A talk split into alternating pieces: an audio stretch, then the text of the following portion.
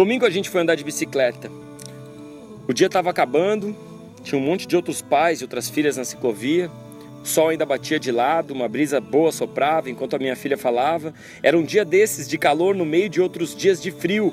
Um dia desses que a gente esquece que existe qualquer problema. Era um desses dias que, enquanto você aproveita, vai sentindo uma nostalgia porque sabe que ele vai acabar. A minha filha disse que não tinha medo da morte. Mas eu tenho medo do futuro, pai. Eu tenho medo de crescer, eu tenho medo de você e a mamãe envelhecerem.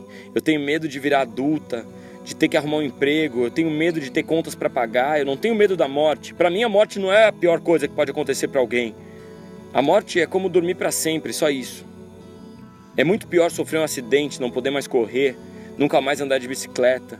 É muito pior ver os pais envelhecerem, saber que eles vão morrer. E eu só dizia: Pois é, é verdade. Eu também sinto isso. A brisa batia no meu olho e era uma boa desculpa para o choro. Ela dizia que queria congelar o tempo. Ela queria ficar para sempre com oito anos, a irmã com dois anos, os pais congelados com essa idade, com esse trabalho. Eu gosto do meu colégio, pai, das minhas amigas. Eu gosto da nossa vida, da nossa casa. A gente andando de bicicleta e ela me falando essas coisas sem saber que eram bonitas. Ela falava tudo isso sem saber que eu sentia a mesma coisa. Era lindo e doído ao mesmo tempo. Como uma música triste num casamento, como um jovem que adoece no verão, como um dia quente no meio de um monte de dia frio. Um dia que você sabe que vai acabar.